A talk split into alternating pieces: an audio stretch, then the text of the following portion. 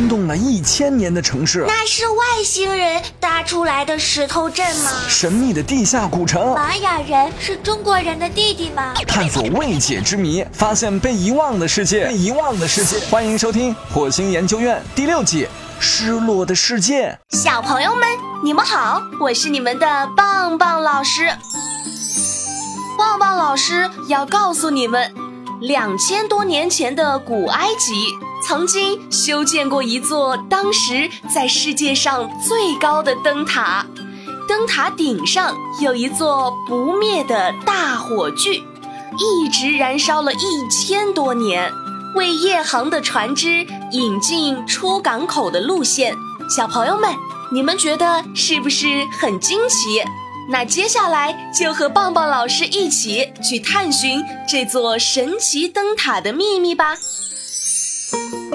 公元前四世纪中期，希腊北方小国马其顿迅速崛起，在国王亚历山大三世时期，建立了地跨欧亚非三洲的马其顿帝国，在埃及尼罗河三角洲西北端。也就是地中海南岸，修建了亚历山大古城和亚历山大港，这里是由马其顿帝国埃及行省的总督所在地。亚历山大大帝死后，埃及总督托勒密在这里建立了托勒密王朝，加冕为托勒密一世。亚历山大港成为了地中海和中东地区最大的一个国际转运港，每天都有大量船只进入。但是，亚历山大港附近的海盗十分危险，往来船只常因为迷航触礁而沉没，船主和船员都叫苦连天。于是，埃及国王托勒密一世下令，在港口附近的法罗斯岛上兴建这座高大的灯塔，人称法罗斯灯塔。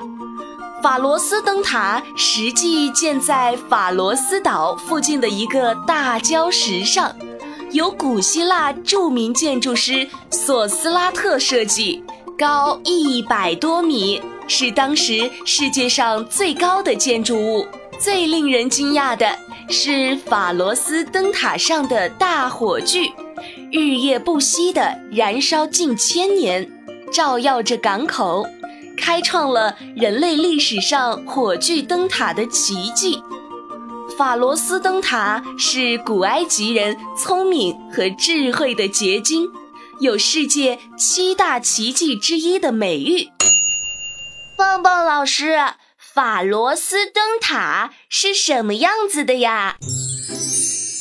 法罗斯灯塔共有四层，灯塔底层为正方形，第二层是八角形，第三层是圆塔形，像个堡垒，第四层是塔顶，塔顶上有一尊高约七米的。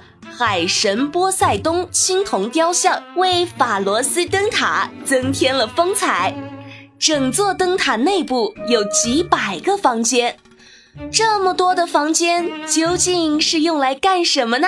可以想象的是给值班人员住宿、办公或操作各项业务，也有可能是供天文学家、气象学家在这里观察天象等等等等。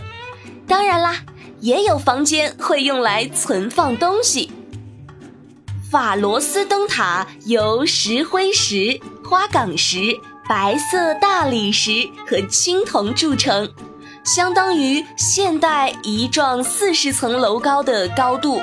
塔身用白色大理石砌筑，石缝之间填入融化的铅水，塔柱。塔基采用花岗岩石料，并用玻璃片充填。据说当时科学家通过实验后证明玻璃最耐海水腐蚀。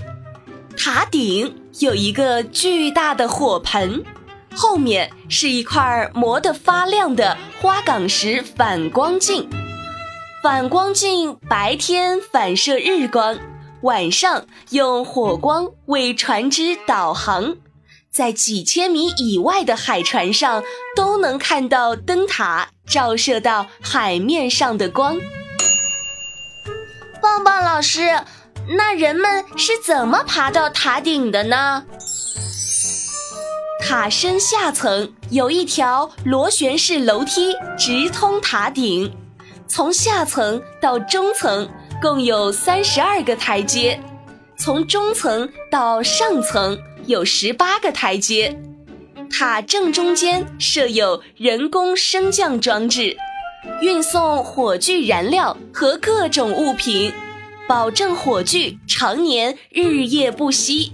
不过，古代还没有发明电，不可能有电动升降机，人们就使用简单的机械滑轮吊运火炬燃料和各种物品。而且还要分层调运才行。法罗斯灯塔建造历时二十年，主要用途是为船只导航，还有防卫、侦察等功能。后来新统治者迁都开罗，灯塔开始失修。经过多次大地震后，整座灯塔被摧毁。因此，法罗斯灯塔成为了除了现存的金字塔外最后一个消失的建筑奇观。尽管现在法罗斯岛没有灯塔了，但在法罗斯灯塔遗址上有一座航海博物馆。博物馆是四方形的，每个角都有一个圆柱形的炮楼。是典型的阿拉伯建筑，每年都有成千上万的国际旅游者前去观光。棒棒老师，为什么要建法罗斯灯塔呢？关于灯塔的来历，有一个传说：公元前二百八十年的一个晚上，一艘埃及皇家船去接新娘。当航行到亚历山大港口时，触礁沉没了。